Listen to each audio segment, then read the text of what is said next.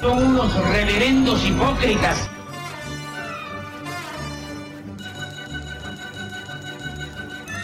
¿Por qué no suben a la tribuna a responderme si son tan hombrecitos? Tú te puedes reír, tú puedes decir lo que tú quieras, pero tú mientes.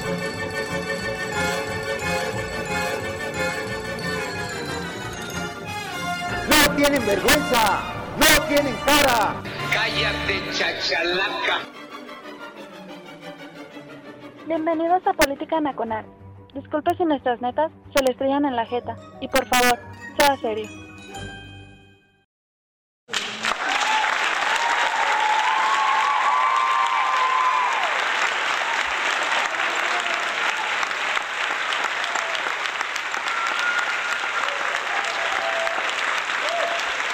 Gracias. Que enjundia, es quincena, ¿verdad? Sí, ajá, correcto. ujú, Sí, pues es obvio, ¿no? Es quincena y mucha enjundia. Hola a todos, soy Oscar Chavira dando comienzo a Política Nacional, radiotuiteros.com. Muy agradecido por la preferencia, eh, la preferencia en un día y en un horario particular, particularmente no apto para estar este, escuchando radio por internet, ¿no? Viernes 8 de la noche, pues los que tienen 20 años, obviamente, se lo chutan, se chutan el programa en, podcast, ¿no? Yo sé que la gente que está ahí, pues ya es gente cuarentona para arriba, es contemporánea del Chavira. Sí, y lo menos que piensan el viernes a las 8 de la noche es, pues, ¿dónde van a hacer las chelas, no? ¿O ¿Dónde nos vamos a amanecer?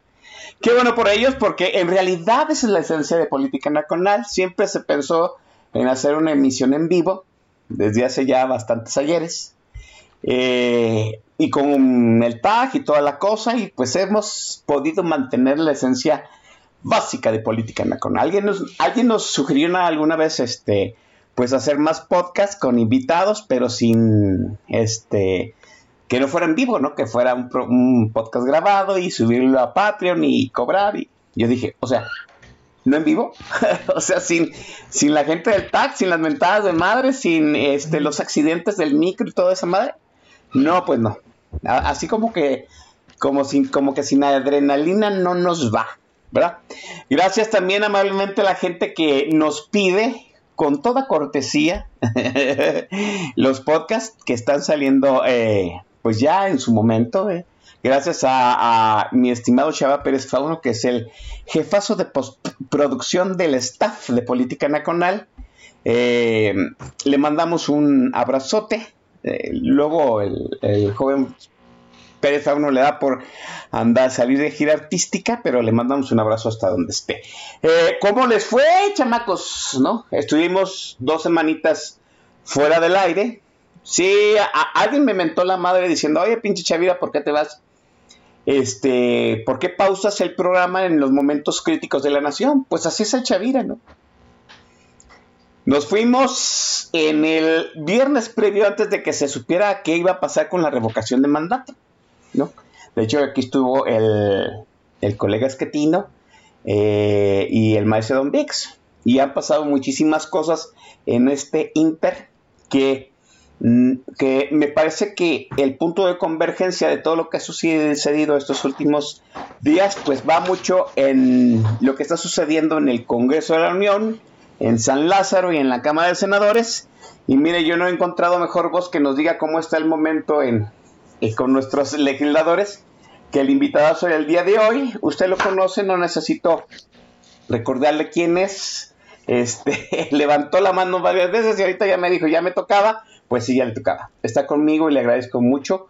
Gonzalo Suárez. Gonzalo, ¿cómo estás? Buenas noches. Mi estimado Oscar, buenas noches para ti, para todo nuestro auditorio de Radio Tuiteros, los que están en vivo en viernes de quincena, de eh, lluvias, ya con el tráfico normal de- previo a la pandemia y eh, recargado el pobrecito, porque ya estamos padeciendo las obras que hicieron para aprovechando que no había gente en las calles, ¿verdad? Banquetas más estrechas, eh, vueltas eh, con curvas medio complicadas, y en fin. Eh, lo que era un recorrido de 40 minutos, ahora casi nos tomó una hora y cuarto, pero estamos aquí a tiempo saludando a toda la banda que como siempre nos escucha aquí en radiotuiteros.com y la versión grabada en su reproductor de podcast favorito. Pues muchas gracias de nuevo por la invitación. Y sí, el tema se pone interesante porque ahora sí estamos viendo que hay un poder legislativo que no puede y que se está fragmentando, ¿verdad? Pero del otro lado también eh, que puede ser de veras el único dique que le quede eh, a lo que llamarían en, la teoría de la política en inglés un lame dog, un pato cojo, que aquí viene siendo un ganso manco, ¿no? Y sí, en efecto, el señor tiene 70% de aprobación, es un viejito muy querido que recuerda al abuelito, que ha estado cerca de la gente y la gente lo aprecia, lo valora y su 70% de aprobación sí se lo creo. El problema es cuando empieza a evaluar su gobierno y no hay una política que pase el 40 de aprobación, ¿no? Eh, eh, fíjate qué curioso lo que estás comentando, perdón la interrupción. No, no, adelante, adelante. O, sea, ¿tú sí crees que tiene un 70% de aprobación a pesar de que la revocación dice, pues que no es tan popular? O sea, ¿se puede, puede ser cierta esa dicotomía? Sí, Oscar, por un detalle. Eh, la pregunta de, ¿usted valora al presidente, aprecia al presidente, cómo le cae al presidente? Por la gente una buena banda sigue pensando que es un viejito simpático, ¿no? Lo sienten cercano, lo sienten ameno, eh, insisto, no todos, evidentemente hay malquerientes que ya tenías de antes y que han ido aumentando, es cierto. De ese 30%, digamos que un 10% eh, es bastante vocal al, criticarlo. Y eh, pues vaya, que caiga bien o que lo vean empático, pues sí. Que se movilicen por él, que lo apoyen, que votarían su reelección, ya nos quedó claro, como bien lo señalas, en la revocación de mandato, que no. Y en parte es por eso, mira, eh, recordemos allá por los años 2000, nosotros recordemos, parte del auditorio se enterará, ¿no? Que a nuestro presidente de las botas, por tres pifias, lo hicimos pomada, ¿no? Lo estamos duro y dale con que si las botas de Charol, con José Luis Borges y este y alguna otra menor por ahí, su pareja presidencial, ¿no? Aquí no hay mañanera que tenga tres pifias de ese nivel. No. Cierto. Y las dos por descontadas, ¿no? Eh, Peña Nieto Bebé se la pasó con sus cinco minutos, este, eh, no menos uno, ¿no? O, eh, no, uno, no menos cinco, este, lo estuvieron machacando que qué baboso, ¿no? Ajá. Y hoy día, hasta la inauguración de Santa Lucía, recordaron ese bonito momento. sí, doña, doña Müller, ¿no? Sí, yo, yo, se le salió del alma. Sí, es cierto. No, ay, la cara del presidente. Yo en algún momento, no sé, a lo mejor soy un ciudadano a la antigüita, ¿no? Que digo que la, la popularidad del presidente está ligada a su función como, vamos, a su función como gobernante. Y yo, oh, sorpresa, no puede ser que así. No, ah, digo, ¿quién soy yo para evaluar la popularidad del presidente? A mí me queda mal desde siempre, ¿no? Mira, tú, sabes que una, una, ventaja de hacer radio en vivo es que nuestro auditorio responde y me quedo con el comentario que nos hace Corazón en el chat. A mí me puede caer bien el viejillo del pájaro caído, pero evaluar su desempeño es patético. pues sí. O sea, que caiga bien, no lo niego, ¿no? O sea, que recuerda a algún otro personaje de Chespirito, como el doctor Chapatín, ¿no? Cabecita blanca, este, modosito al andar y, preocupado por la gente, o por decir que la gente sí, pero pues hasta ahí, ¿no? Este, de eso a que evalúes bien su gobierno, pues hay diferencias importantes.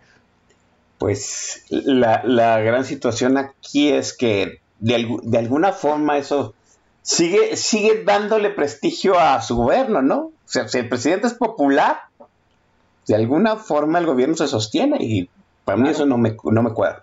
Déjeme decirle una cosa, ¿no? Ha sido, han sido yo creo que los 15 días este, de mayor tunda presidencial.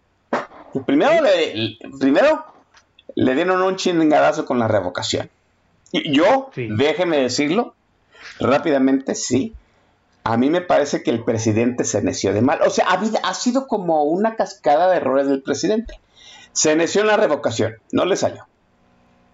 O sea, el, manual del perfecto populista este, latinoamericano marcaba que tenía que venir una revocación. La revocación, todos toda la gente con más de dos neuronas sabía que era la antesala de pedir la reelección, ¿no? Pues no salió.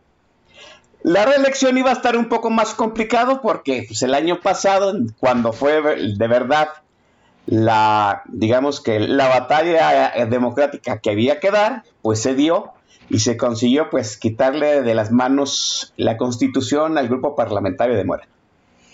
Luego vino otra necedad de él, ¿no? ¿Qué necedad de una, de una reforma eléctrica? ¿no? o sea, de, gastar, yo, yo no sé de tu apreciación, Gonzalo, de gastarse eh, la pólvora en infiernitos, ¿no? O sea, a mí me parece que había otras reformas de mayor calaje como para hacer más a la DACA y el presidente se necia en apostar, bueno, él siempre ha apostado doble cuando está acorralado, en apostar doble a una reforma que a mí no me parecía tan trascendental en su sexenio. ¿Cómo lo ves, Gonzalo? Sí, mira, eh, más que el tema de la reforma, recordemos que parte del problema que tenemos con él es que eh, es muy de ideas fijas, ¿no? Por no decir necio. Entonces, como él trae la idea de que hay que rescatar a Pemex y a CFE, fíjate qué dato tan espantosamente ilustrativo. Según eh, las estructuras de, gasto del gobierno federal, tenemos dos empresas productivas del Estado, que son Comisión Federal de Electricidad y Petróleos Mexicanos. Y tenemos dos empresas, o más bien dos sectores que se supone que son para el servicio público que ofrecen servicios como son el Instituto Mexicano del Seguro Social y el ISTE, ¿no? Bueno, pues Pemex y CFE han perdido en lo que va del año 60 mil millones de pesos. La electricidad, 97 mil millones. El petróleo, en tres meses, que es lo que ha reportado hasta Pero al mismo tiempo, el IMSS es el que más dinero le aporta al gobierno fuera de los impuestos, con casi 80 mil millones de utilidades.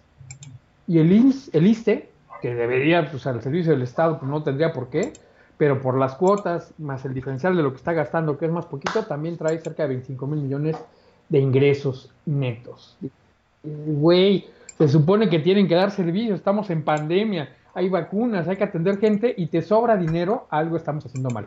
Sí, y claro. deberían dejar a ganar, pues están perdiendo. Entonces, más que ideología, digo, más que, que de fondo, le preocupaba que CFE está perdiendo dinero y lo han convencido que es no porque le devolvieron a los electricistas parte de los eh, privilegios que perdieron con la reforma eléctrica de Peña Nieto y que llegó el señor Barlet a decir, este, ahí están de vuelta, ustedes quiéranos, y le están costando mucho más dinero del que creía. Y entonces han presentado el tema de, güey, ¿de dónde sacamos el varo? Este, pues es que estamos abusando por los contratos de las eh, multinacionales nos abusaron, este, están robándonos, y particularmente Iberdrola, ¿no? Es un tema ahí que, que le preocupa mucho. En efecto, pues es un tema más de ideología que de fondo, no hay un argumento técnico que se sostenga sólidamente para decir CFE necesita que se haga, es más bien la oposición a que sea la, eh, eh, las inversiones españolas, ¿no? Me contaban por ahí que parte del tema procede que a él se le quitó la, posibilidad de, sacar la reforma. O sea, ¿de dónde tiene el cariño por Manuel Barlet? Recordemos que Barlet era senador cuando él estuvo a punto de frenar esa reforma con la información interna que le consiguió Barlet y los apoyos de otro tipo. Y lo único que detuvo esa frenada a la reforma eléctrica, a la reforma energética de Peña en su momento fue que le dio un infarto. Entonces mandó allá uno de sus pequeñitos que hoy andan viviendo fuera del país y lejos del presupuesto, ¿no? A hacerla de líder para bloquear el Senado, pues no. Es cierto, sí. de aquel chamaco no le bastó para reemplazar al papá en la arena pública, ¿no? En ese momento. Entonces, pues, por eso se les cayó el freno a la reforma energética de, Peñita y por eso le trae, este, le traía ganas a tronársela el presidente confió que iba a tener una mayoría calificada tras la elección intermedia, porque traían buenos números. De hecho, si tú ves gubernaturas, le ganó. Pero pues citando al doctor, doctor Ackerman, ¿no? Este, güey, 50 candidatos no ayudaron a ganar porque no fueron los adecuados, ¿no? Y sí, si tú sacas los números, pues es lo que perdieron. Eh, su mayoría calificada constitucional quedó en el el tintero y eso usted quiere decir que la oposición no lo hizo tan mal eh, en esta elección intermedia, ¿no?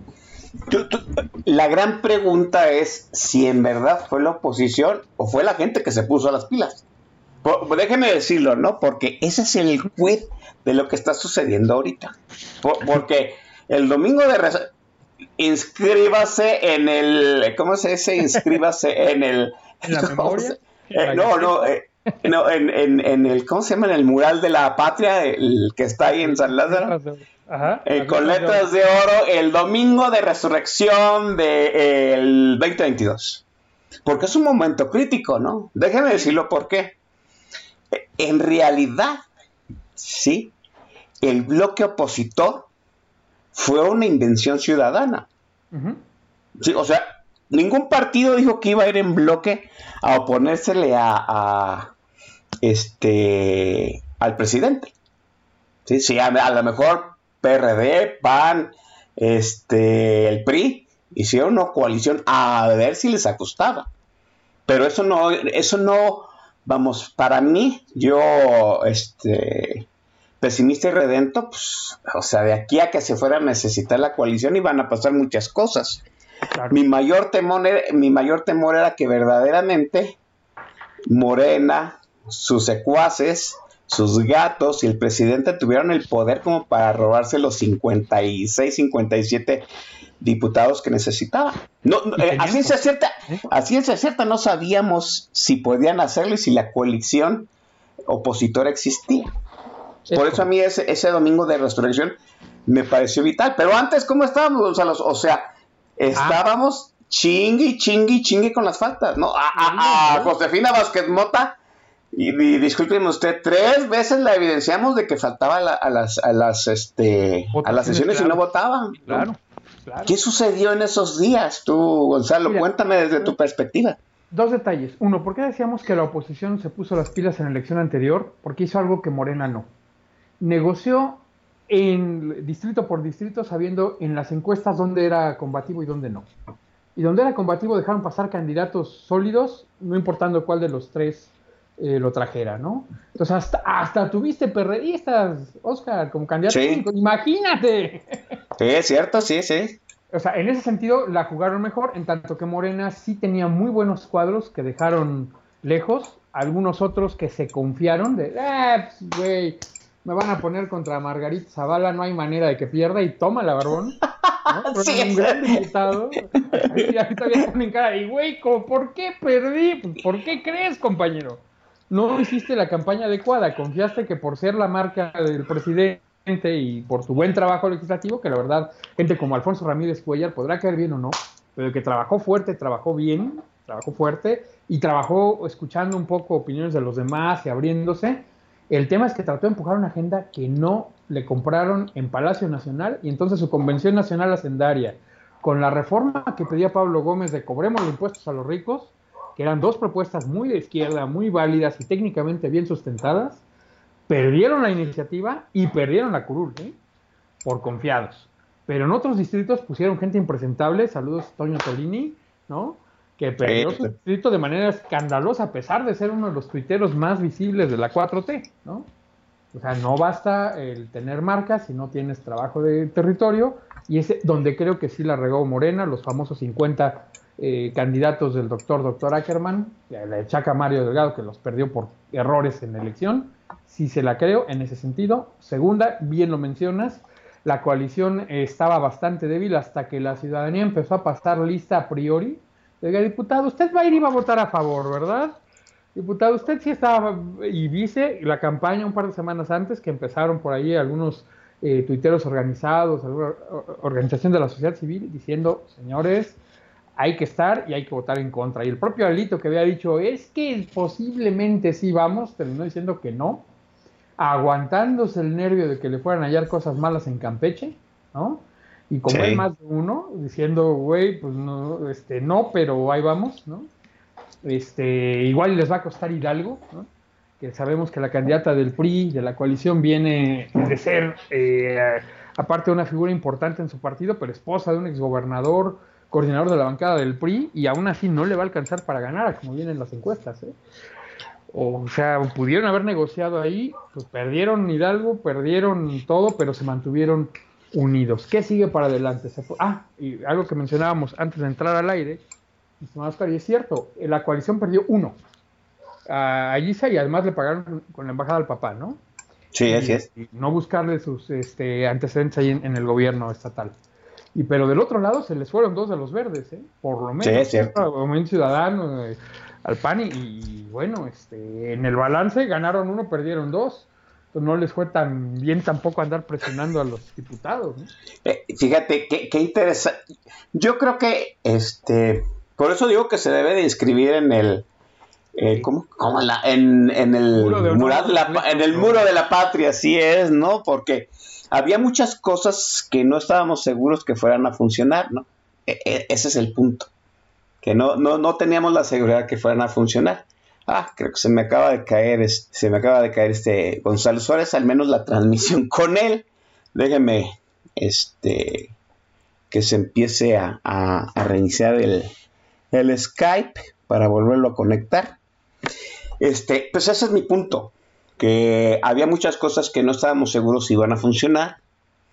Este, ahorita viendo, viendo en perspectiva lo que decía este Gonzalo en el hecho de que se pusieran pues, estos tres partidos que se coaligaron para ver este eh, distrito por distrito cuál era el candidato mejor posicionado.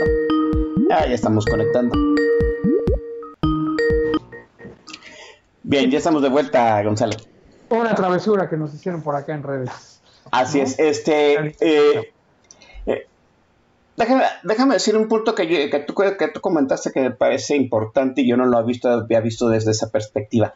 El hecho de que tres partidos este, cedieran espacios para que el candidato mejor posicionado de cada distrito se presentara como único candidato. Me parece que eso yo no lo había visto así. Perdón, vivo en un estado que gobierna Movimiento Ciudadano, que no se coaligó, porque pues aquí ya Movimiento Ciudadano le basta con él solito para, para ganar, ¿no? Este, qué bueno, la presión fue formidable, déjenme decirlo. Haya, sido como haya sido. Ahora, hay algo importante, Oscar. A ver, dime. posible en 300 distritos. Es cierto. Quiero ver que lo puedan lograr en una silla presidencial en el 24, ¿eh? Eh, ese es el punto. mejor posicionado va? ¿Quién sabe? Ya ves que ya les propusieron hacer una, una bonita este, elección primaria, así con dos postulados de uno, dos del otro, un tercero, un ciudadano, este, y hagamos eh, una reina de la primavera, el más votado, traje típico, este traje de baño, todo como si fuera universo, y no les gustó la idea, ¿eh? Ah, así como si fuéramos de primer mundo. Es correcto, como si fuera una bonita elección donde además corres el riesgo y que no lo pierdan de vista que las primarias las puede ganar como en los reality shows, no el mejor, sino el más eh, popular X que puede ir pasando votación a votación y no lo sacan porque no es de los picudos, ¿no? Y, acabas teniendo un mal candidato que va librando todos los, prefiltros, o bien un Donald Trump. Así es. Ganando la primaria, golpeando uno a uno a sus rivales y dejando que los demás lo dejaran en el extremo, así como, ah, este loco radical va a perder hasta que quedó, bueno, tiró al hermano de Bush, ¿no? Sí, sí, sí. No, pueden suceder muchas cosas, sobre todo, vamos, en una elección tan crucial como el 2024 y tú andas ensayando una primaria de primer mundo, ¿no? Es correcto, pero bueno, es lo, es lo que requerirían si quieren tener a alguien realmente competitivo, ¿no? Y además porque el desencanto ciudadano de todos lados está rudo. Sí. Es cierto. Sí, no, ya, no a, a, tricolores, a azules y ahora tampoco a los, a los lindas, ¿no? este, e, ese es un punto importante. Eh, estamos hablando de dos puntos importantes ahorita en lo que acabamos de comentar. Número uno, que este la coalición opositora pues es coyuntural. Sí. ¿no? Se hizo ahorita porque era necesario y tenía pues los reflectores de la sociedad. Había presión social para que la coalición se diera, se presentaran todos y votaran en contra. O sea, presión social como pocas veces yo he visto, así de fácil. Es correcto. Creo que, creo que, creo en aquella vez que se aumentó el IVA del, del que era del 10% al 16. Al 15, sí, es correcto. Ah, sí, o sea, es ese, esa vez que todos estábamos atentos a la votación, yo creo que pocas veces he visto semejante presión social sobre el Congreso. Eso es una. Sí. Eh, o sea, la alianza ahorita es coyuntural. Esa coyuntura va a ser muy diferente en el 2024. ¿sí? Y número dos, sí, creo que esto que hicimos, hicimos porque pues al fin y al cabo fue de todos. Sí, yo sé que mucha gente va a decir, pues ustedes no hicieron nada, Alca, porque están sentados en sus nalgas en su sillón y nada más tuitearon. Pues tuiteamos, ¿no? Algo se hizo, ¿no? Déjame decirlo que en esa semana, no sé tu caso, eh, Gonzalo, en esa semana yo creo que se acercaron a, su servidor, ¿no? Fácil unas siete personas para preguntarme eh, cómo debía ser la votación. O sea, si, si se debía votar a favor o en contra, de cuáles eran las consecuencias y de cómo presionaban a su, a su diputado. O sea, no estoy hablando de gente twittera, ¿no? Estoy hablando de gente de acá, de, del mundo 1.0. O sea, es gente, que jamás se había involucrado en política, que jamás pensaste que te llegara a hablar de política en la calle, se acercó para decirte, oye, tú que eres el más nerdazo político, ¿qué opinas, no? O sea, la gente estaba involucrada, ha estado involucrada en, estas, esta situación del Congreso y de, lo, y de su batalla contra López, Gonzalo. Es correcto, mira, un detalle importante que nos recuerda en Twitter Eduardo Villazaña. 498 diputados estaban en domingo de vacaciones trabajando. Algo que no se había visto desde la asunción del presidente en que estaban los 500, porque llegó la pandemia y empezaron a trabajar a distancia, lo que quieras. No habíamos vuelto a tener 498 presentes en el Pleno al mismo tiempo y además en domingo de Semana Santa. Como dice, esa fecha merece inscribirse en letras de oro, no solo porque marcó el inicio del declive eh, de nuestro ganso manco, eh, aunque siga teniendo 70% de aplausos, y particularmente en encuestas de, Facebook donde dicen sí, no, entre grupos de seguidores, pues, o algunas encuestadoras que nunca habías oído hablar, pero eso sí lo ponen en 77% segundo presidente del mundo mundial y merecen mención en la mañanera, ¿eh?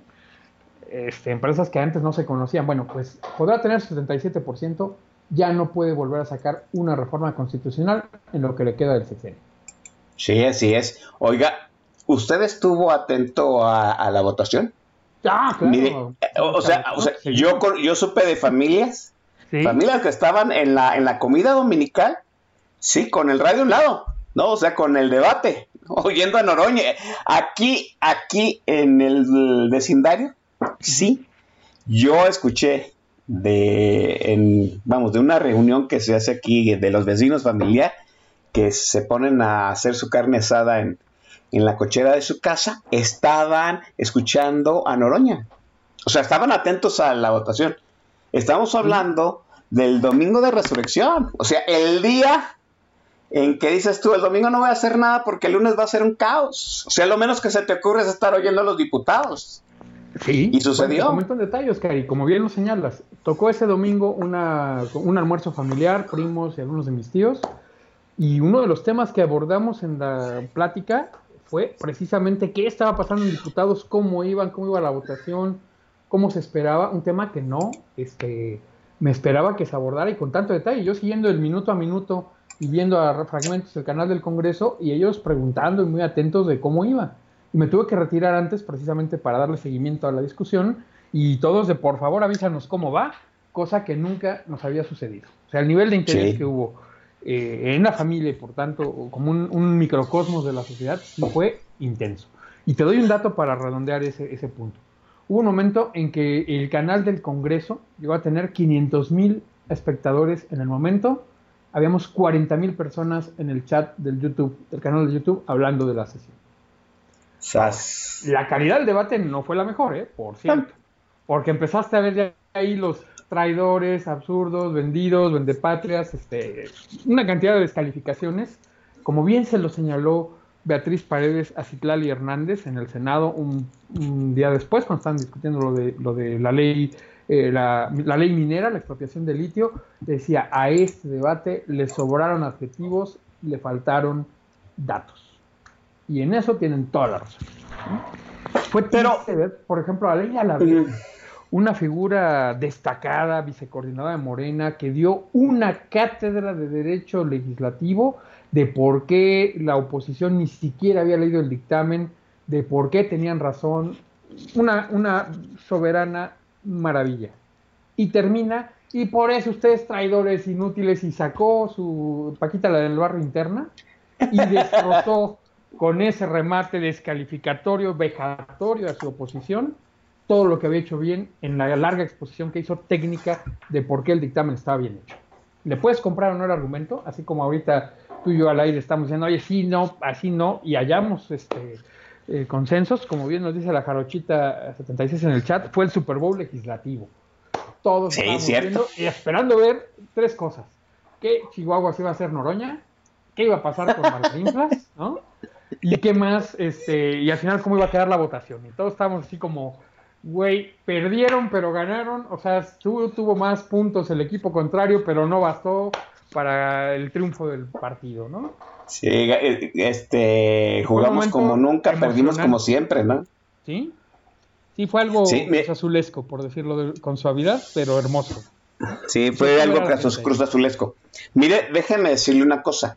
Sí, estábamos hablando aquí Gonzalo y su servidor antes de entrar al aire y, híjole, en mi muy pesimis- en mi muy vista pesimista, yo jamás creí que iba a haber bloque opositor. Que, que no se iban a, que, vamos, que bloque sí, pero que no iba a ser un matemáticamente opositor, eh, porque de alguna forma Morena iba a encontrar cómo este, revertir esos 56 votos que le hacían falta. ¿sí? Qué bueno Mira. que no los encontró. Ah, dime, Ente- Gonzalo. En teoría política hablamos que hay como tres grandes incentivos, el garrote, la zanahoria y el sermón. Así es. El garrote que es, este, lo haces mal y te castigo, la zanahoria de hazlo bien y te premio y el sermón de por favor hagan lo bueno. Pues ni con garrote ni con zanahoria lo lograron, ¿eh? Ni Sí. con las amenazas de la UIF ni con el hay una lana, vente para acá. Uno nada más cambió bandera y dos los perdieron. Entonces, sí se mantuvo bastante sólido el bloque. Ojalá lo veamos en más temas y no se empiecen a desgranar eh, así nada más. Y también hay que destacarlo, ¿no? Que el propio Morena tuvo que aplicar la disciplina partidista con ellos y sus aliados de una manera que no habíamos visto. Es decir, los acuartelaron desde el Viernes Santo en un hotel para Sí. que no les faltara ni uno. O Es sea, cierto. también es un nivel de disciplina que no se les había visto, y menos a las izquierdas históricas de este país, este, que valía la pena destacarlo. ¿eh? También tu- tuvieron su acierto al unirse para poderlos tener disciplinados. Sí, es, es, es, a mí me parece un día histórico, trascendental para este para la inercia del país y fundamental para lo que viene, ¿no? Estamos hablando que ahorita el bloque opositor, pues en teoría, y lo estoy entrecomendando, pues ya está certificado, ¿no? Que aguantan los cañonazos de 50 mil pesos de lo que tú decías, ¿no? Este, palo, zanahoria o sermón. Qué bueno por ello. A ver hasta dónde nos ocupa, ocupa la, la disciplina. Dime, Gonzalo. En el cierre de sesiones del Senado, eh, Monreal dio un dato interesante que dice, y tiene razón, 60% de las reformas se aprobaron por unanimidad, ¿no? Y 40 por mayoría con Morena. Es decir, sí hizo un trabajo político, pero ¿qué crees? La legislatura anterior el número era de 80% de unanimidad. Entonces, aún así perdieron 20, en, no solo en temas legislativos, eh, constitucionales, perdón, sino en todos los demás. Es decir, agárrate, porque si va a ser ahora empezar a negociar una por una o presentar cosas insulsas como hicieron por ahí, ¿no? El Día de la Abeja, ¿no? O el Día para reconocer la aportación de la comunidad menonita al desarrollo nacional. Muy respetables, muy queridos los menonitas, pero así como para merecer un día nacional este, y una ceremonia en el Congreso, me pareció exagerado. Pues sí, déjeme eh, hacer una pausa en la charla que te, muy amena, siempre sucede con Gonzalo Suárez. Y es momento de pasar a lo trascendental de este programa, que es el playlist. Y hoy es un playlist temático de una forma muy diferente y que lo presente pues el curador del playlist. Gonzalo, Ah. todo, todo, todo tuyo el micro. Muchas gracias, mi estimado Oscar. Pues sí, eh, miren, eh, hemos visto a lo largo de distintas emisiones, ya por más de 10 años de política nacional, nacional, que hay este, temas, o vaya, que la mayor discusión no es en el análisis político, donde suele haber respeto o incluso grandes acuerdos, sino en el tema de la curaduría musical, que va- más de una vez me ha tocado que me reclaman que está muy mala, cuando me ha tocado seleccionarla, y al revés que hay quien pone el programa, escucha las rolas y quita el análisis, ¿no? Así que le planteaba a mi buen Oscar que por qué no hacíamos hoy algo diferente, y así como hablamos de los diputados, pero quienes hacen la talacha muchas veces son sus secretarios técnicos, sus asesores, pues al hacer una curaduría musical habláramos ahora de compositores, porque a la vez vas a encontrar que tienen una huella propia que puede trascender estilos, géneros, intérpretes, ¿no? Y hacerlo muy diferente.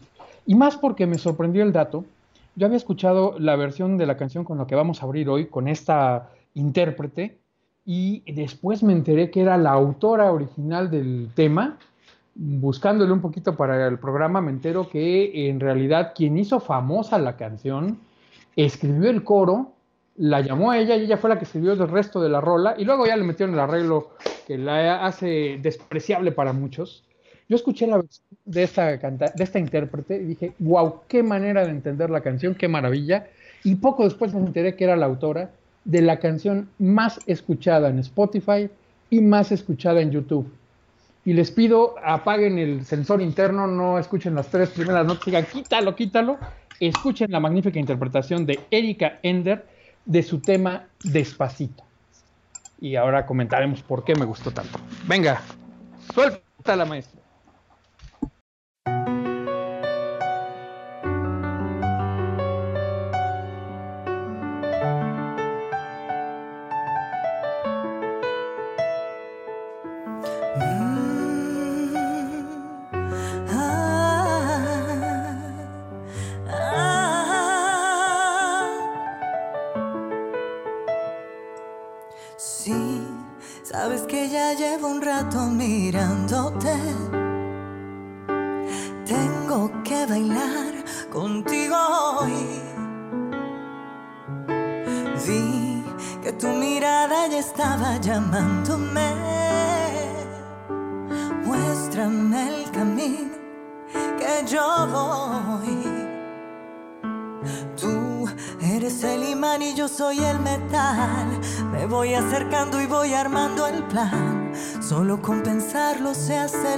Pulso. Ya, ya me estás gustando más de lo normal. Todos mis sentidos van pidiendo más. Esto hay que tomarlo sin ningún apuro. Despacito, quiero respirar tu cuello despacito. Deja que te diga cosas al oído para que te acuerdes si no estás conmigo. Despacito, voy a desnudarte a besos despacito, firmar las paredes de tu laberinto y hacer de tu cuerpo todo un manuscrito. Quiero ver bailar tu pelo, quiero ser tu ritmo. Que le enseñes a mi boca tus lugares favoritos. Déjame sobrepasar tus zonas de peligro hasta provocar tus gritos y que olvides tu apellido despacito. Uh, oh, uh, oh.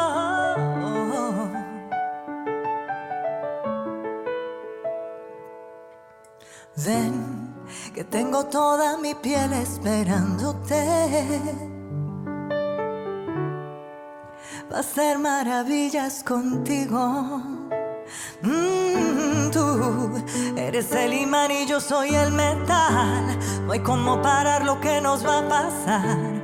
Solo con pensarlo se acelera el pulso. Mm, ya, ya me estás gustando más de lo normal. Todos mis sentidos van pidiendo más. Esto hay que tomarlo sin ningún apuro. Despacito, quiero respirar tu cuello despacito. Deja que te diga cosas al oído para que te acuerdes si no estás conmigo. Despacito, voy a desnudarte a besos despacito firmar las paredes de tu laberinto, hacer de tu cuerpo todo un manuscrito.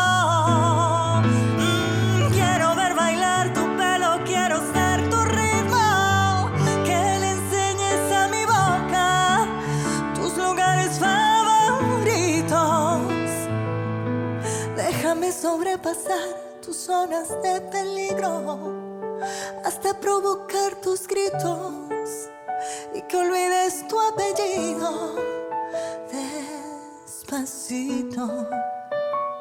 Uh, oh, uh, oh, mm, despacito.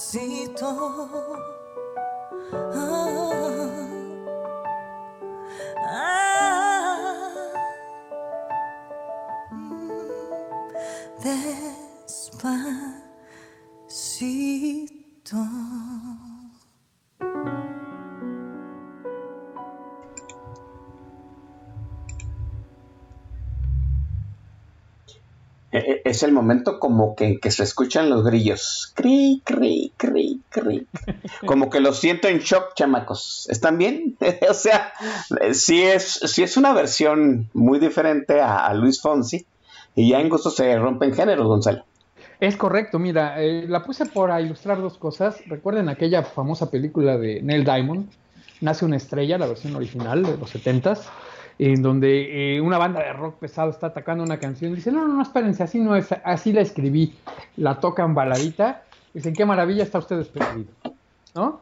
Y alguien, le- algo, alguien más le pasó a un tal Nacho Cano, que más de uno de la banda recuerda, que escribió No Controles, una magnífica rola que se la adecuaron a Flans, le pusieron un arreglo tan ñoño, que fue un exitazo de Flans, pero Sí, no, Nacho no, sí. desconocía a su hijo, ¿no? Decía que no le gustaba, y luego este, le agregó eh, la versión Café Tacuba con el arreglo original de Nacho Cano y ya era una cosa disonante al oído, pero deliciosa, ¿no?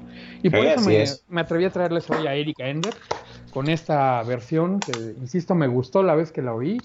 Eh, como te comentaba, pues, por la compañía con quien la escuché la primera vez, pero luego descubres que este, es la autora original del tema y dices, uh, así se debió cantar. Por supuesto, hay opiniones diversas, ya me decían acá en el chat este, que sí les gustó esta versión, gracias a Guzmán. Otros que me dicen que mejor la de Daddy Yankee y su frasecita de barrio, cuánto amor a ti te cabe. ¿No? Sí, es, es. Mire, eh, bueno, pues el playlist es de Eric Ender, que com- compuso Despacito y otras rolas que ahorita vamos a, a- a revisar. Este, déjeme de ver quién está ahí en el Twitter. eh, A la hora de salud. Está, pues sí, sí, Publio Fifilia, se está reportando Eduardo Villasana, también está el alcalde de la Frienzón eh, con Corona Extra, tres, tres chelas de Corona, tres, mm, pues qué pobre. Eh, está Mauricio Sánchez Mesa, eh, Eduardo Villasana sí le gustó esta versión más erótica, dice. más Sí, erótica, claro. pues, pues, eh, tas, tas, pues, pues. Eh, y aquí en el tag de la estación está eh, Agusmal 4, el Master El Shah, Jarocho 76, Javier Santoyo que andaba renegando por el micro, Corazcón, Rapaz, Antrolimio, Celayense, Celayense, o sea, es de la hermana República Popular Cajetera de Celaya, Jao Querétaro, GIF 01, Publio Fifilia y mi estimadísima Tere Rubio desde la hermana República Siniestra de Monterrey, ¿no? ¿Sabes Este? Hubo alguien que nos pidió besos tronados y no está presente. Ah, no, no, pues entonces no, no, no le mandaremos su beso tronado. Sí, no, que el cha- eh, que- qué chinga te pone el chamaco latoso entre semana y luego no se presenta. No se presenta. Aquí al no programa. En cambio, agradezco a los que sí, sí dijeron desde el principio que iban a estar. Por ahí mi querida Jarocha, este, también pues Corazcón, que nos hizo muchas porras, y Santoyo y Eduardo. Eh, muchas gracias por estar, compañeritos.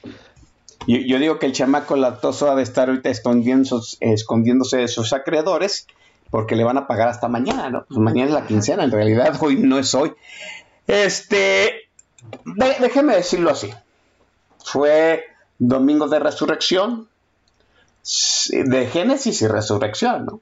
Re- resurgió la oposición en el Congreso y fue la génesis del bloque opositor. Qué bueno. Eh, creo que sí hubo presión, porque una cosa es que el diputado se presente a votar y otra muy diferente a que toda la bancada desde las 8 de la mañana eh, haga pase lista de asistencia porque lo están le están poniendo el reflector y que la gente en el día más huevón de toda la cuaresma, que es el domingo de resurrección, pues haya puesto el, el celular, el, este, el radio, la laptop para estar escuchando qué era lo que pasaba en el Congreso. Total, ¿Sabes qué? Comentan bien aquí en el chat. Hubo malas este, participaciones, mucha paja, es cierto. Hubo dos, tres buenas. Ya mencionaba la de Leida la vez del lado de Morena. De la tiendita de enfrente, eh, Guajardo, Alfonso Guajardo, recordándonos que el negociador del presidente había dicho que no iba a haber reforma eléctrica poquito antes de la firma del TIMEC, ¿eh?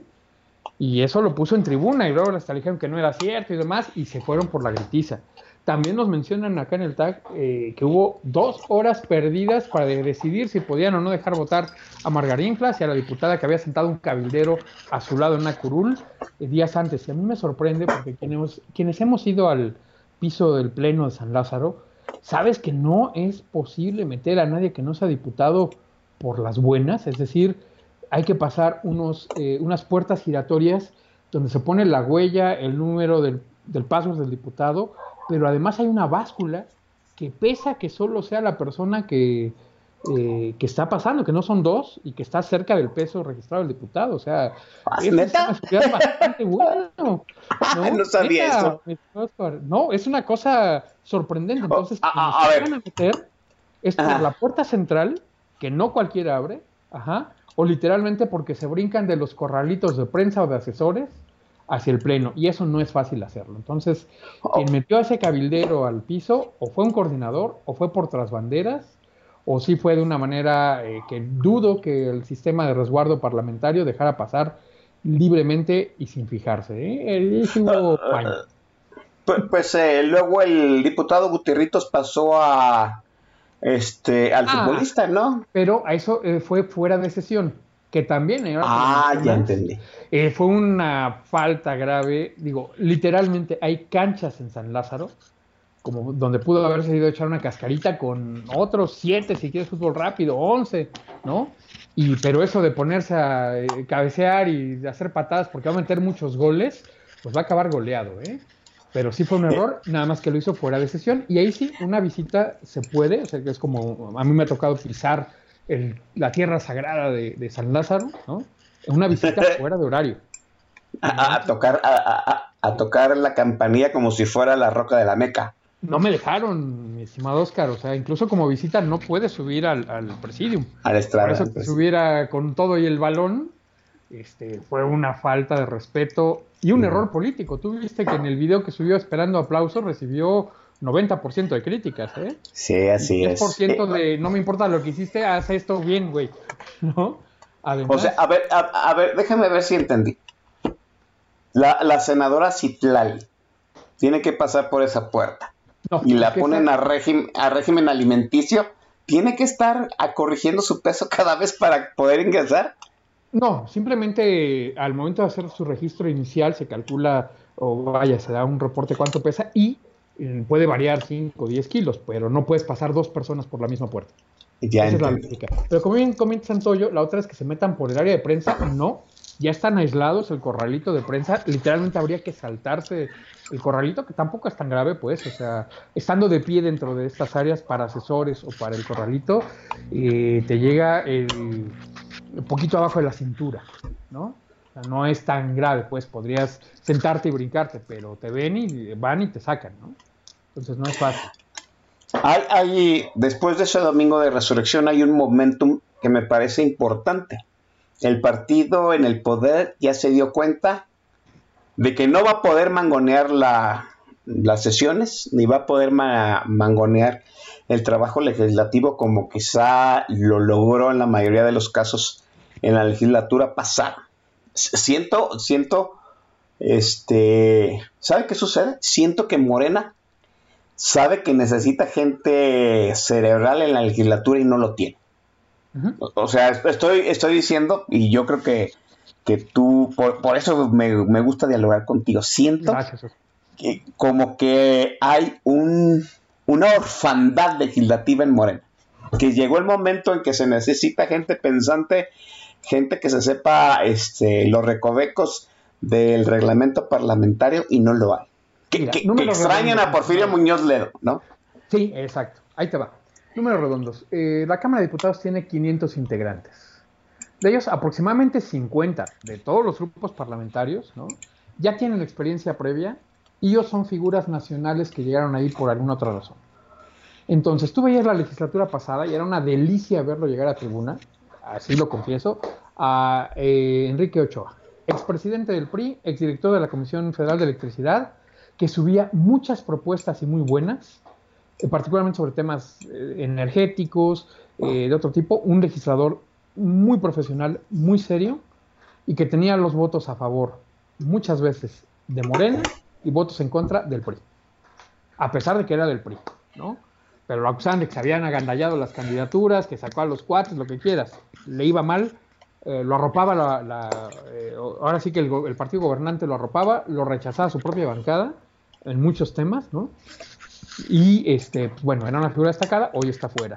De los morenistas, tienes gente como Dolores Padierna, el propio Javier Hidalgo, eh, Alfonso Ramírez Cuellar, que ya mencionábamos, que perdieron su reelección. Así de grave, Oscar, las gentes con experiencia legislativa, con talento, con trabajo, estaban fuera. Porfirio Muñoz Ledo ni siquiera llegó a candidato. Así es. O sea, él merecía estar este, ahí y ser vicecoordinador, por lo menos coordinador. Bueno, Virgen Santa, otro Porfirio, me lo dejaron fuera sin siquiera dejarlo ser candidato por atreverse a decir, oigan, no todo lo que dice el presidente está bien, ¿eh? Y luego por tratarse de oponer a la elección de Mario Delgado al frente del partido. Pero bueno, sucede cuando pasa, este, se quedaron fuera buenos cuadros, sí, tiene razón. Eh, en el Senado se entendió más que eso era necesario, ¿no? Hay por ahí una figura que muchos recordamos, eh, Bernardo Batis, que fue procurador de la Ciudad de México cuando eh, Andrés Manuel era jefe de gobierno, pero que se conocen más atrás. Estamos hablando por ahí del 97. Andrés Manuel era presidente del PRD y en esa elección logran la bancada más grande que tuvieron en su historia. Y parte del problema es que muchos candidatos que llegaron como de relleno, eh, pues no tenían eh, capacidad o experiencia. Y eh, Batis había sido vicecoordinador de la bancada del PAN antes de salirse del partido por un choque con el jefe Diego. Y él lo que hace es capacitarle a los diputados recién electos que no sabían qué onda, les da una capacitación y ahí es donde Andrés le concede, que ya lo tenía académicamente, pero Andrés le concede el grado de maestro todas las veces que se refiere a él, es de las pocas personas a quien menciona por su grado académico. El maestro Batis. Por supuesto, no le alcanzó para hacerlo Procurador General de la República, no le, alcanzó para eh, hacerlo senador, que hubiera sido su deseo, pero este, el respeto que le tiene al maestro Batis sigue ahí vigente precisamente porque capacitó una bancada donde no había este, cuadros y de la cual salieron personajes importantes que llegaron a gobernadores, a secretarios de Estado en los gobiernos estatales que tenía el PRD o, luego Morena, vaya, este, fue un buen cuadro. Hoy, ¿qué sucede?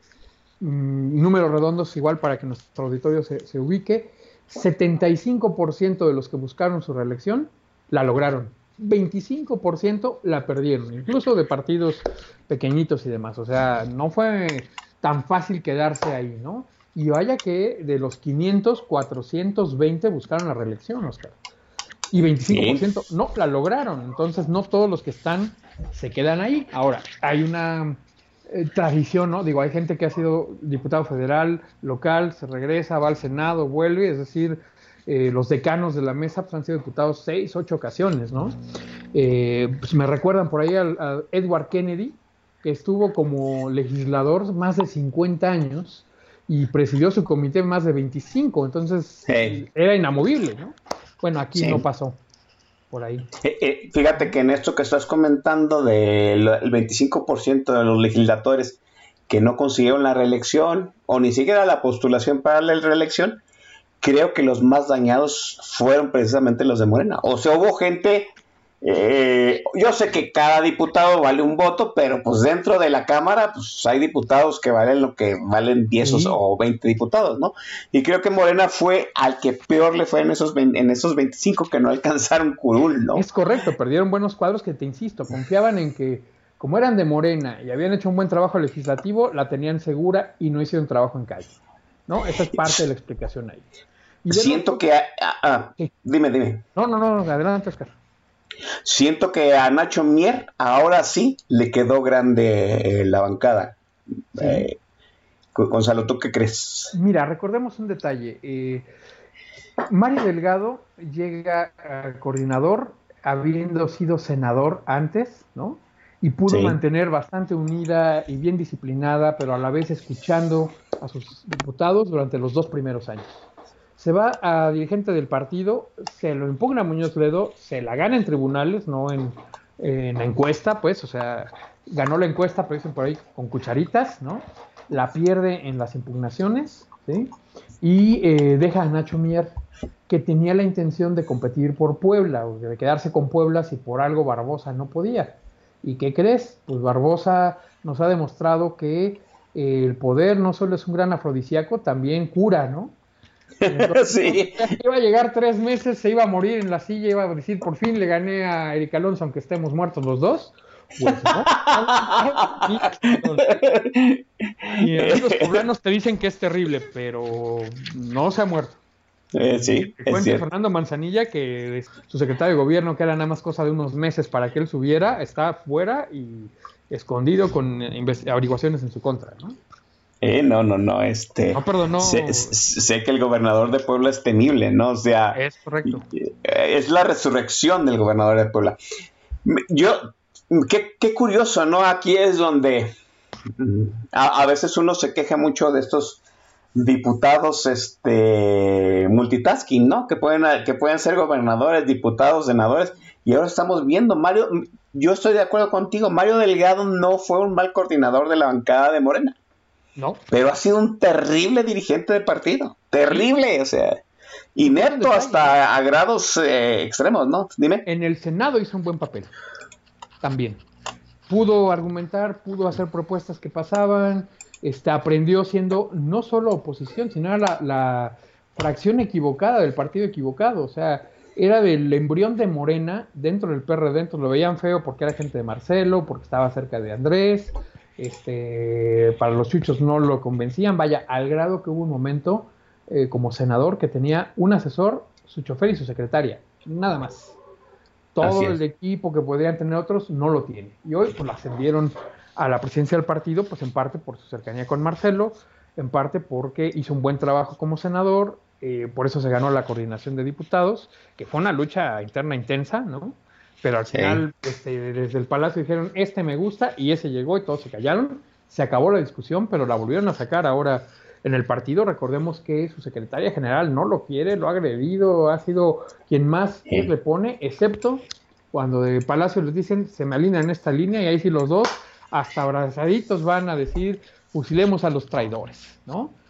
Cuando es una figura que hasta, bueno, eh, un error político y una violación constitucional si lo manejas. Sí, hay una desorganización interna desde el partido de Morena. ¿no? Citlali y Mario Delgado son amigos para la Cámara y enemigos dentro del partido, definitivamente.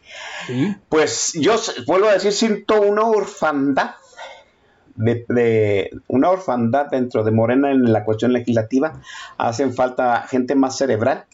Y Nacho Mier está sosteniendo la, disciplina de la bancada a golpes de autoritarismo, ¿no? Esta situación de atrincherar a todos los diputados en un hotel, pues mire, habla mucho de cómo están los ánimos dentro de la bancada, ¿no?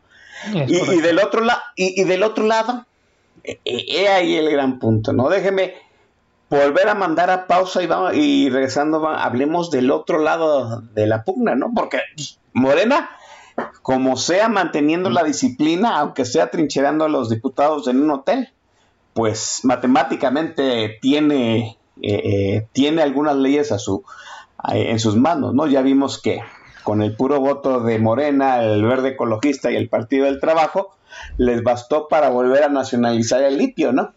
Sí. Este, la gran pregunta es, ahora que vienen las demás reformas, sobre todo la electoral, pues cómo vamos a estar del otro lado. Déjeme mandar al siguiente corte musical por cortesía de Gonzalo Suárez y volvemos a qué política nacional. Gonzalo. Venga, ahora una canción escrita por Erika Ender, interpretada por alguien más para que escuchen que también no solo es refinada y sensual, puede ser bastante barrio, como dice mi estimado este compañito acá del, del tag. Venga fiesta.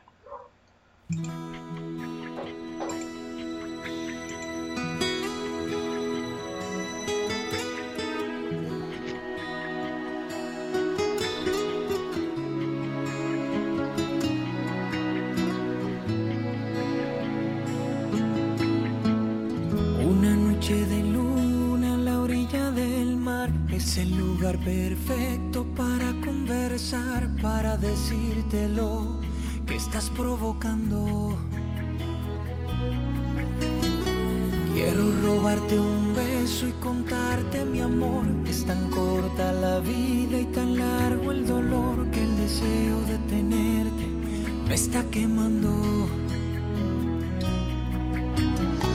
Y es que estoy 100% enamorado, esclavo de tu piel, el roce de tus labios que nunca me han besado.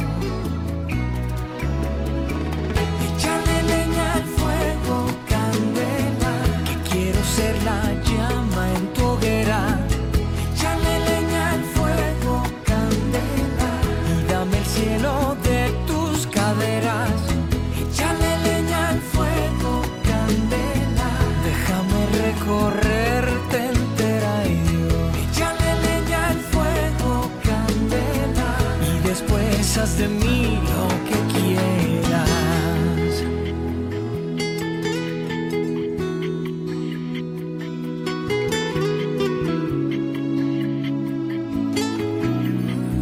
No dejes que el temor haga blanco en tu piel. Déjame regalarte un nuevo amanecer y ven a ser el sol en cada latido.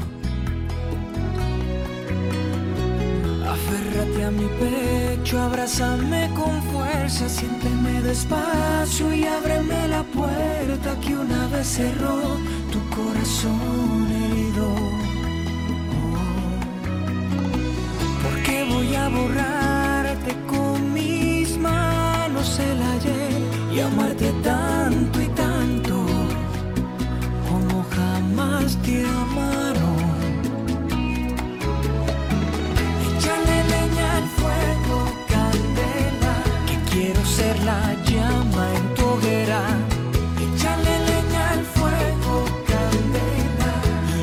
Cielo de tus caderas.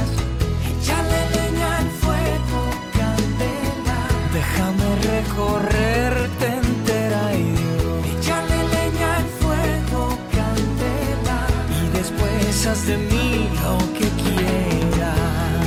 Yo quiero arder en la hoguera de tus cabellos candela que se derraman sobre mi pecho, cual manantial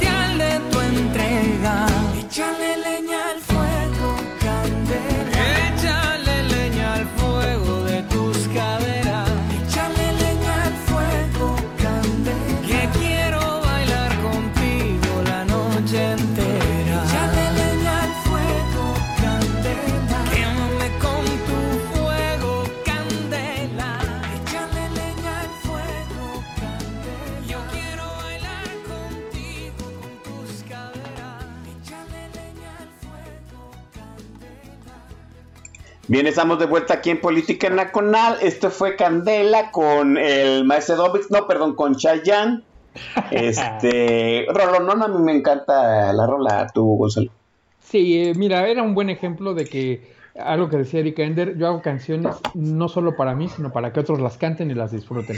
Y creo que es un buen ejemplo de una canción este, que uno recuerda, escucha, ubicas como una de las estelares de este artista, de Chayanne, pero a la vez este, no sabes que es de esta panameña que tiene 30 años de carrera antes de lanzar Despacito y que tiene unas rolas, ya pondremos otro ejemplo más adelante, muy sentidas, muy intensas, y otras que también son como para pachanguearse, pasarse la vida, ¿no?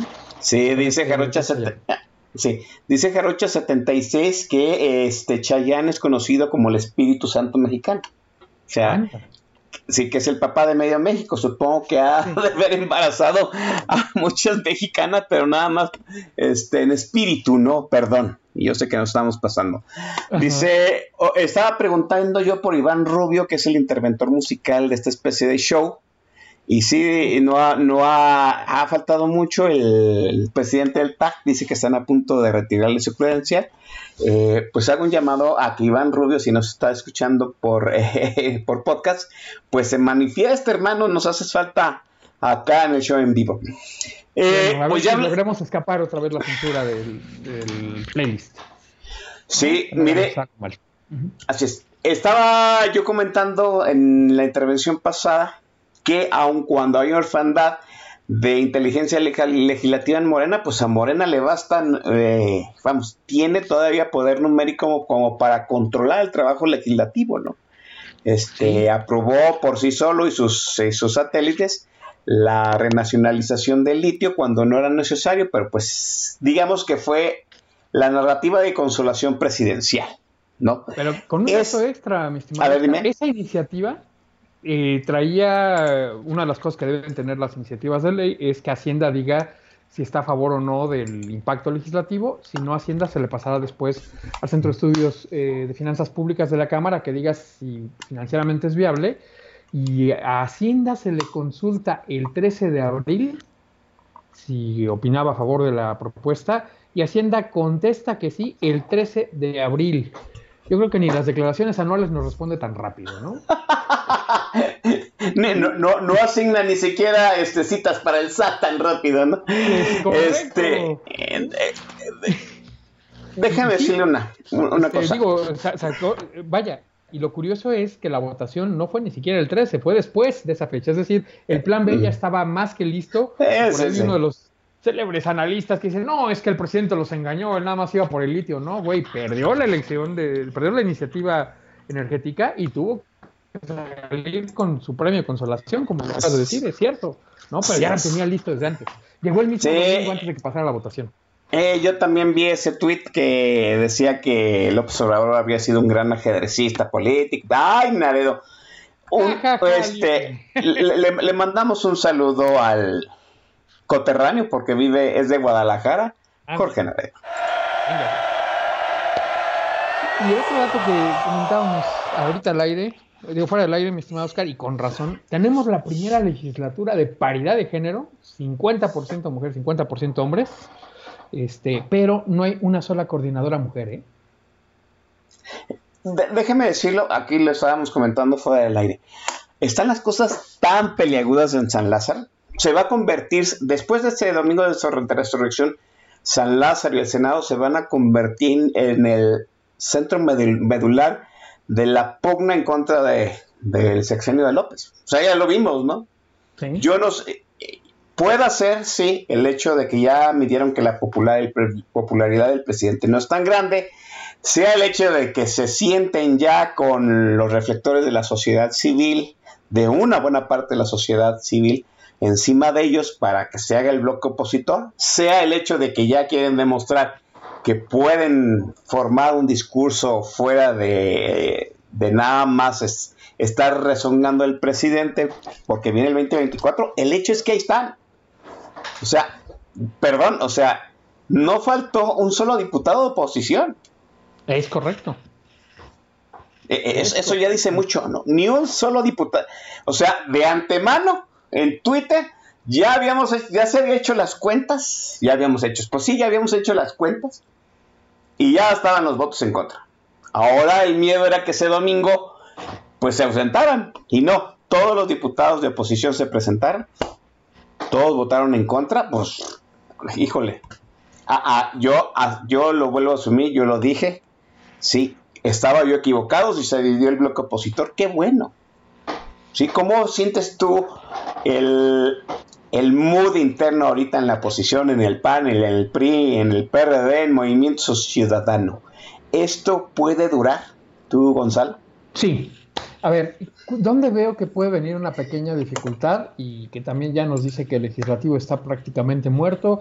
O esta semana visitaba ahí eh, el Palacio Legislativo y me decían amigos, asesores, eh, compañeros, este, un par de diputados, diputadas con los que pude platicar, que me decían, esto se acabó.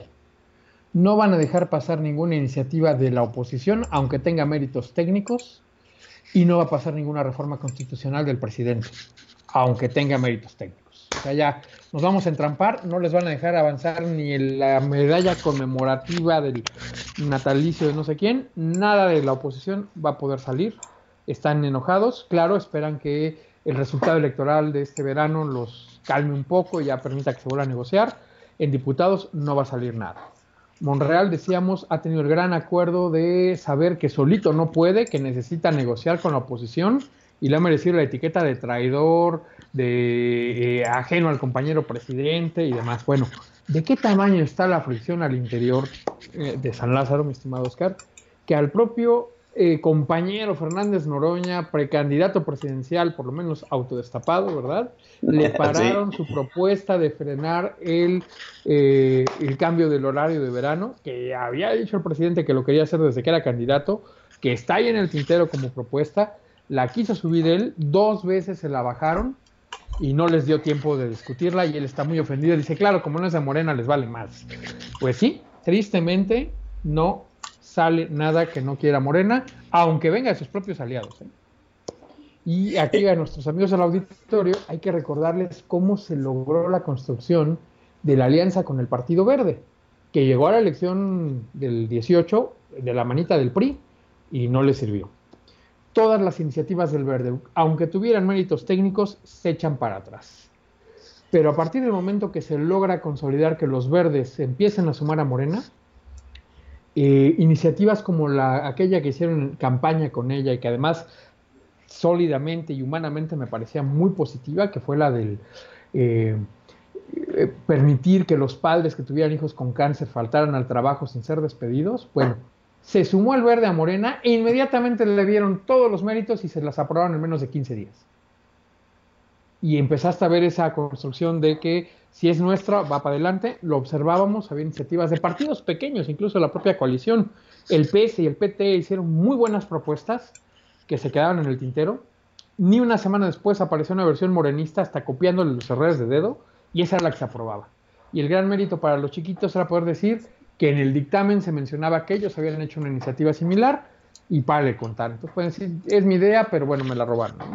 Y por ahí vimos, por ejemplo, una eh, que había propuesto la que fue después la coordinadora del PES, eh, la diputada Olga, Elizondo, eh, para que los chavitos de menores de 15 años pudieran tener cuentas de banco aunque no tuvieran INES.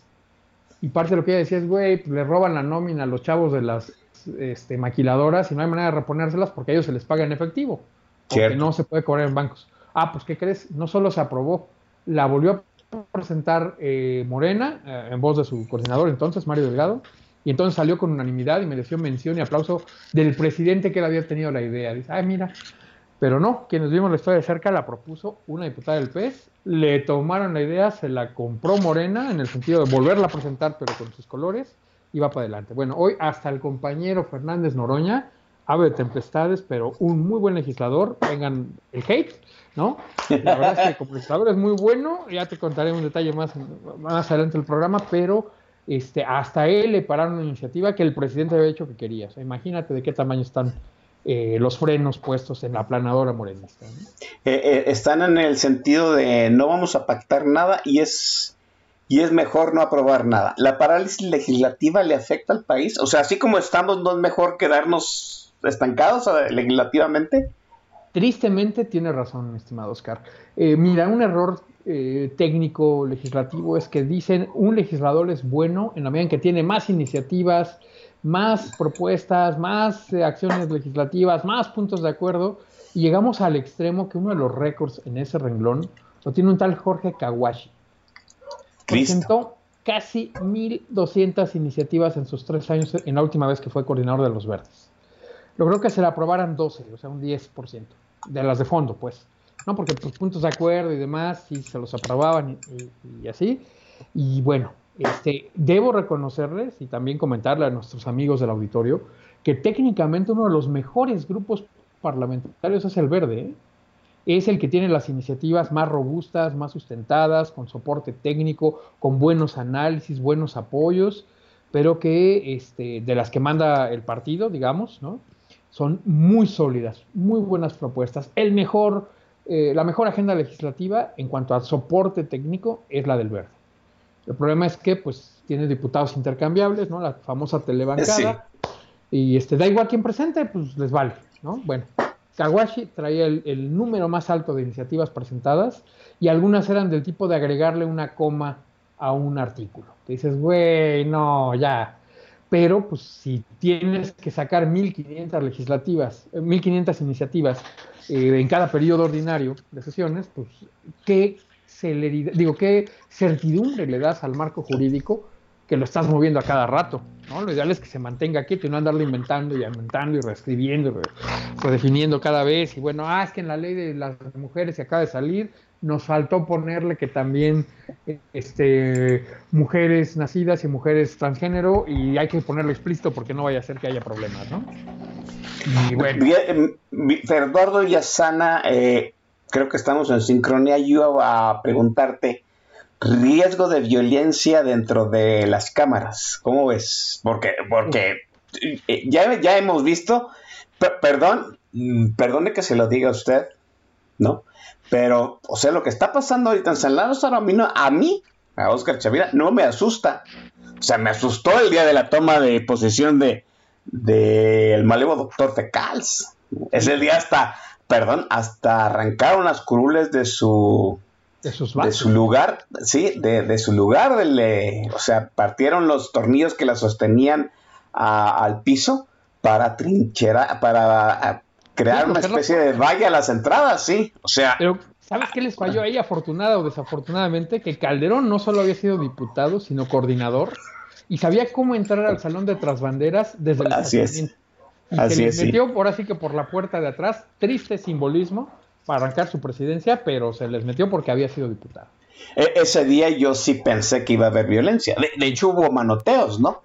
Sí, O sea- ahora, ¿qué es lo triste, mi estimado Oscar? Eh, en la discusión sobre la reforma energética decíamos, Ildefonso Guajardo dio un gran discurso y terminó teniendo que pedir disculpas de que algo le dijo una diputada, mentadas de madre y demás, él le respondió de fea manera y lo acusaron de violencia política de género, y así como ha leído a la vez hizo un gran discurso técnico y lo echó a perder con adjetivos, Guajardo hoy dio un, una buena, un buen testimonio en tribuna y lo perdió por una gritiza mal puesta, ¿no? Y tuvo que disculparse ya lo que trascendió fue ese alegato. Eh, a golpes en San Lázaro, en épocas recientes sí se han llegado a ver, sobre todo empujones, manotazos, al propio Santiago Krill eh, presidiendo la sesión, ya lo andaban este, sacando a golpes, ¿no? En, en alguna ocasión. Bueno, eh, ese tipo de violencia sí es posible que la veamos. El último muerto en diputados data de antes de que el PRI fuera PRI, que entraban los Sí. diputados con pistola y se agarraron a duelo ahí dentro de la Cámara, eso no lo veremos, pero como bien menciona Eduardo, el riesgo es hacia afuera, ¿no? Que esta campaña de ah, acabemos con los traidores, aunque salga Mier a decir, bueno, simbólicamente, ¿eh? fusilémonos simbólicamente, ¿no, maestro? Estás llamando a la violencia. ¿no? Eh, ese, alguien ese que- pare, o sea, o sea, este Nacho Mier diciendo paredón pacífico, favor de no mamar, ¿no? O sea, Sí, la Constitución dice que son inviolables por sus opiniones, ¿no? así es. Entonces decir, no, es que lo- le dijeron que no al presidente, a la patria, al pueblo y a la nación, no, espérate. Rechazaron una iniciativa que estaba mal hecha, punto. ¿No? No es como para desgarrarse las vestiduras, bueno, pero es parte del discurso de polarización y ese riesgo es. sí está vigente, digo. Recordemos cuántos candidatos murieron esta elección pasada, ¿no? Este, candidatos y precandidatos, cerca de 59 asesinados este, antes de ser diputados. Bueno, ahora no, esper- esperemos que no se manifieste esa violencia, no está lejos de ocurrir. ¿no? De- de- déjeme decirlo así. Entonces, haga un resumen. Riesgo de parálisis legislativa sí hay. Sí. Riesgo de violencia al interior de la de, de los ¿San Lázaro? de las de San Lázaro o la sesión de, de senadores, no, No. no. Ahora la pregunta de los 60 mil millones, ¿no? Porque, ah, todo- ¿usted cree que va a funcionar este bloque opositor para todo? Ese es el gran problema. Qué bueno que se dio. Hasta los Sí. más escépticos tuvimos que conceder que se dio. El problema es que fue coyuntural. Ahora necesitamos hacer de esa coyuntura un patrón. Y eso, y eso, a usted le costó mucho trabajo conectarse con su diputado y su senador para esta, para esta votación de las últimas dos semanas. Pues permítame decir que lo que viene va a ser de cada día. Viene la propuesta de reforma electoral, que a mí, o sea, déjeme decirlo, trae varias este, trampas, varias zanahorias que mucha gente quisiera probar, ¿no? Tú, lo, di- Sí. tú bien lo dijiste, palo, zanahoria o sermón. Y a mí me parece que la reforma electoral trae de todo. O sea, hay gente que, que simpatiza con reducir la cantidad de plurinominales. Hay, yo, yo simpatizo mucho con el hecho de que se les reduzca el, este, el financiamiento a los partidos. O sea, hay cosas como para que la gente se enganche. ¿Tú crees que esas tentaciones eh, cederán a esas tentaciones algunos diputados? O sea, ya es una cuestión, ya no tanto como bloque opositor, ¿no? Sino cómo me va a afectar a mí como político y a mí como partido, ¿no? ¿Cómo ves tú lo que viene para, para este bloque opositor y la, y la reforma electoral, este Gonzalo? Mira, desafortunadamente la realidad de los números va a, ser, va a permitir que el bloque opositor se mantenga unido. ¿En qué sentido? Si les van a rechazar todas las iniciativas, ya hay poco que hacer.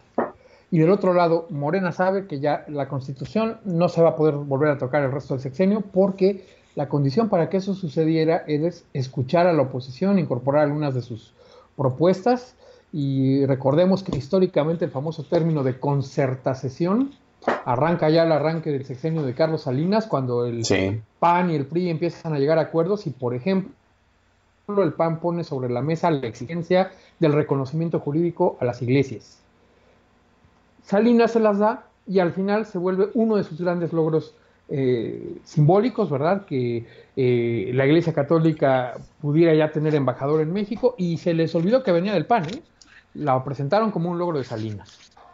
Y bueno, habría sido una brega de eternidad, dijera aquel fundador de los azules. Sí, también la lograron, ¿no? Entonces, negociar con la oposición es parte del sentido de un Congreso. Se ve mucho más marcado en regímenes parlamentarios, por ejemplo, Alemania, que Ángela perdía mayorías, pero las podía volver a construir cambiando las fichas del juego y la señora se quedó más de cinco, más de tres lustros, perdón, sentadita en la silla conduciendo no solo a Alemania, a propiamente la Unión Europea. Así pero perdía mayoría, la volvía a construir. Eso debería ser lo normal en un parlamento. Si cumplen la amenaza de nada de la oposición avanza y la oposición se insiste de olvídense de reformas constitucionales, sí, vamos a tener un atorón legislativo y sí es viable. Y la reforma esta del INE, pues creo que nuevamente es más a jugar para ganar aplausos del extremo radical de la porra antes que siquiera lograr una reforma verdadera. O sea, como está planteada, no va a avanzar. Si ya sabes quién le dice no le mueva ni una coma, pues no hay manera de que saquen ni un voto. Y más porque se ve, como bien dices, dulces envenenados, ¿no?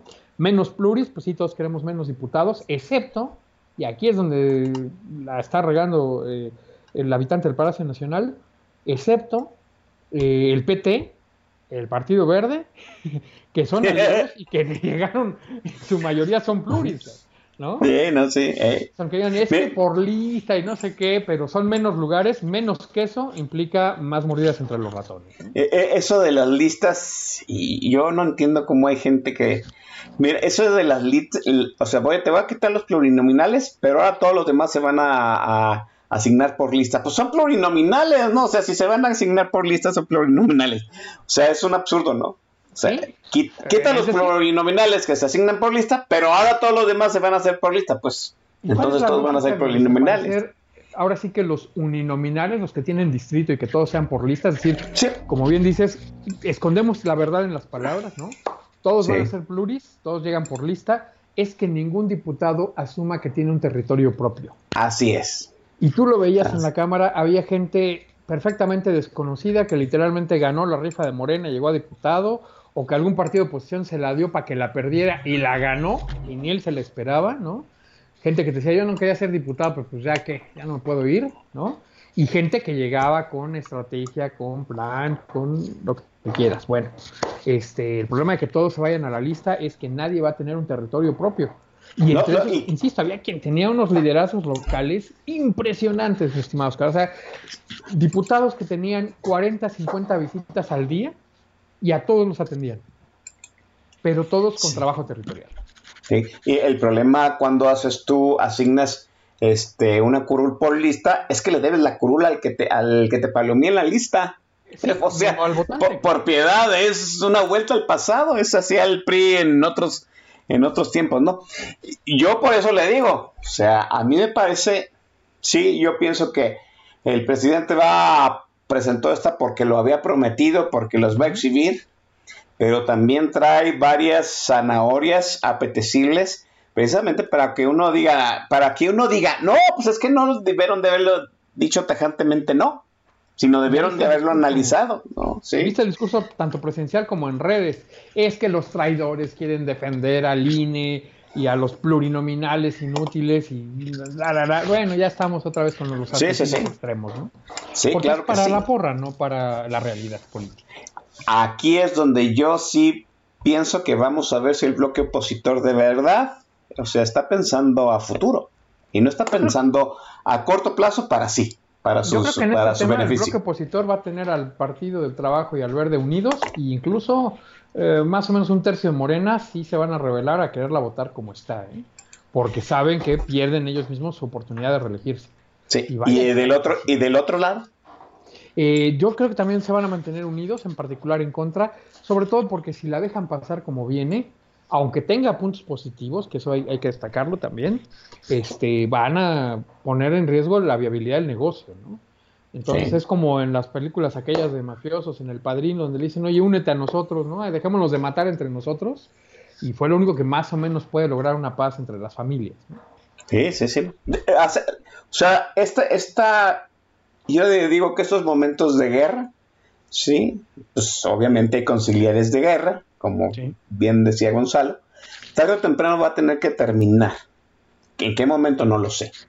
Sí. Ahora déjeme decirlo también, ¿no? O sea, el bloque opositor, vuelvo a decir, la- mientras la coyuntura les siga siendo favorable a lo que ellos pretenden en particular, pues el bloque opositor va a existir. Pero va a llegar un momento en que la presión por, eh, ¿cómo dicen? La presión por la decisión electoral del 2024, pues, ¿no? Va, va a hacer que ellos vean más para su beneficio que para el beneficio del grupo, ¿no? Y, y no estamos lejos. Ah, hay, hay gente que habla que a partir de esta coyuntura legislativa, de esta inercia este, favorable a la oposición desde el Congreso, pues empiece a fincar una candidatura de unidad para el 2024. Pues oja- ojalá transite de esa forma, de esa forma y de verdad, de veras sigan en bloque y elijan un buen candidato. Sería lo ideal, Gonzalo. Pero ¿sabes qué es lo preocupante, mi estimado Oscar? Que también Sí. la tiendita de enfrente eh, tiene dificultades para procesar un candidato de unidad. sí, Es sí. decir, está la corcholata Sheinbaum, la corcholata Ebrard, el autodestapado Monreal y ahora el aclamado Adán Augusto, ¿no? Eh, hay que ver si no la procesan bien, cuáles de ellos se van a otros lados o se acaban sumando a una alianza opositora aunque no vayan de candidatos y, cuánto logra movilizar la propia Morena si no se fracciona. Y lo que decíamos hace rato, de los 50 diputados que perdieron, en parte era porque eh, se desconocieron grupos al interior. Me tocaba visitar Chiapas y me contaban por allá que hay 12 corrientes de Morena. Morenos auténticos, morenos originales, morenos amloístas, amloístas verdaderos, bla, bla, bla. Y entre ellos no se ponían de acuerdo para poder fusionar candidaturas comunes. Imagínate que eso se extienda una vez que sepan que ya sabes quién, pues no va a la boleta, y que otros digan que él, él dijo que ellos son los candidatos, aunque no sea así, y que otros aleguen que no es cierto, ¿no? Entonces tú lo ves y ya empieza a notarse en redes que eh, compañeros de Morena dicen es que tenemos que mantenernos unidos y otros contestan si pero unidos a, a favor de quién. No vayan a Exacto. traidores, volteen bandera. Y tienen a Lili Telles como el ejemplo ideal para atacarse entre ellos, de güey, le abrió espacio al presidente y lo traicionó. Y Lili podrá decir no, cabrón, ¿no? O Germán Martínez, que llega otra vez por Morena, lo hace un director del IMSS y dice no puedo con eh, Carlos Ursúa, yo me regreso.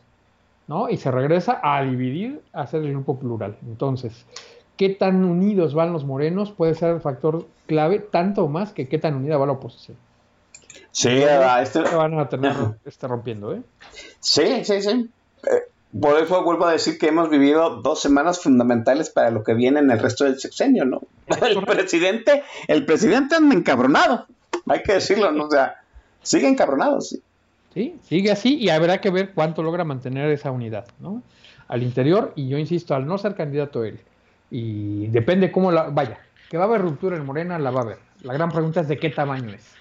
¿Se parten cuatro grandes bloques homogéneos o se va un chiquitín con dos, tres eh, compañeritos que lo sigan y para de contar? Esa es la duda sobre qué va a pasar en Morena. Mientras la pugna sigue todavía en el Congreso, lo que hicimos en las semanas pasadas, Gonzalo, hay que volverlo a hacer las veces que sea necesario. Hay que poner el ojo sobre su legislador, sobre su senador.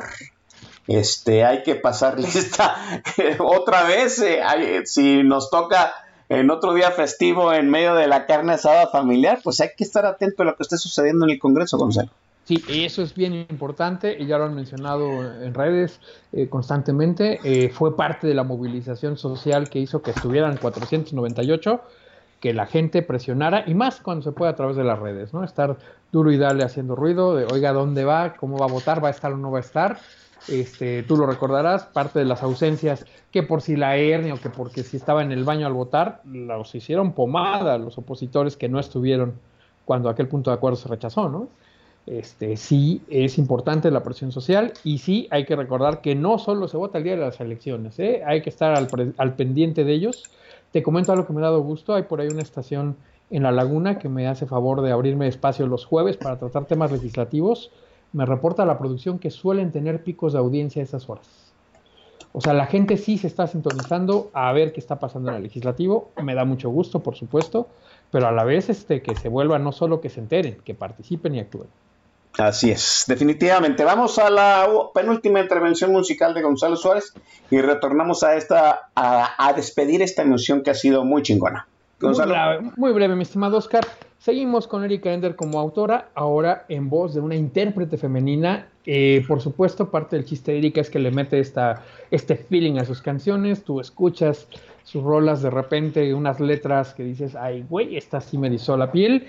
En parte porque narran historias, por ejemplo, en la de eh, eh, una que canta sobre qué hubiera sido ser tu madre, que escribió el día que le retiran el útero a ella por una enfermedad, o esta otra rola que escribió, o le escribió al artista que vamos a escuchar a raíz de un problema que había tenido de abusos eh, sexuales y de otro tipo, y este, le escribe esta rola de despecho y de desprecio hacia su agresor, y escuche nada más qué maravilla de canción, la intérprete y eh, la lírica de Erika Ender al fondo. Venga, sorpresa para todos.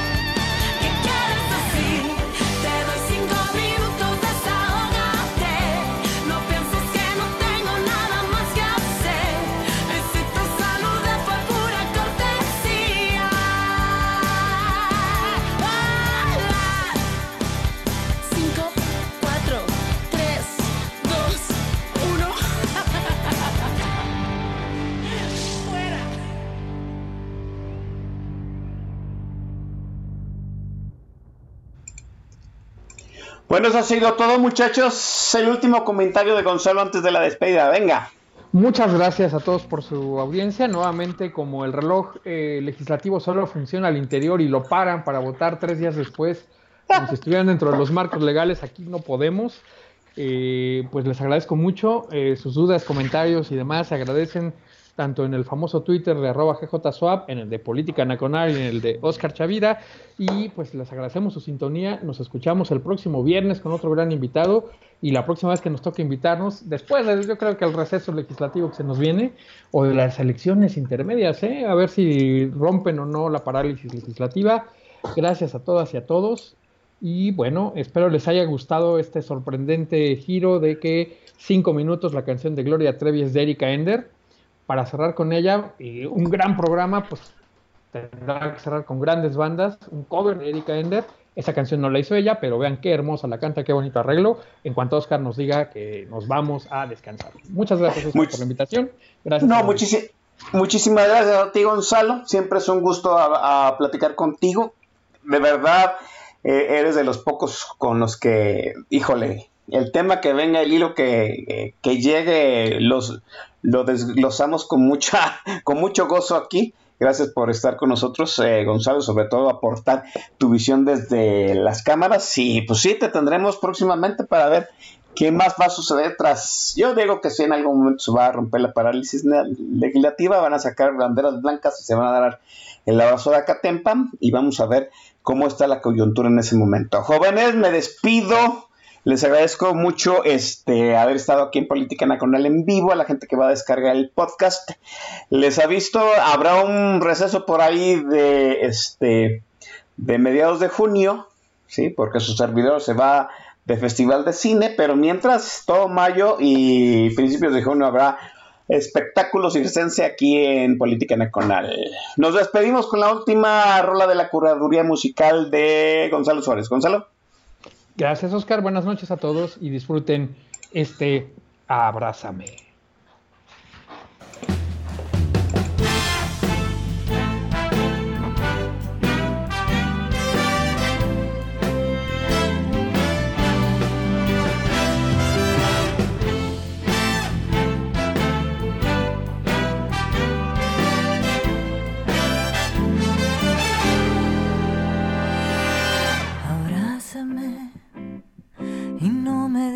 Nada, solo abrázame.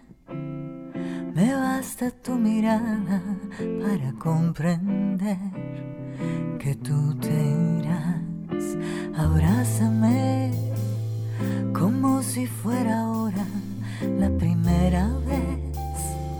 Como si me quisieras hoy igual que ayer. Abrázame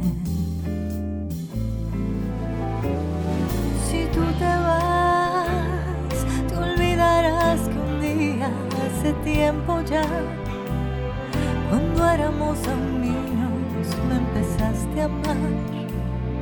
Y yo te di mi vida, si te vas, si tú te vas, ya nada será nuestro, tú te llevarás en un solo momento una eternidad quedaré sin nada si te vas.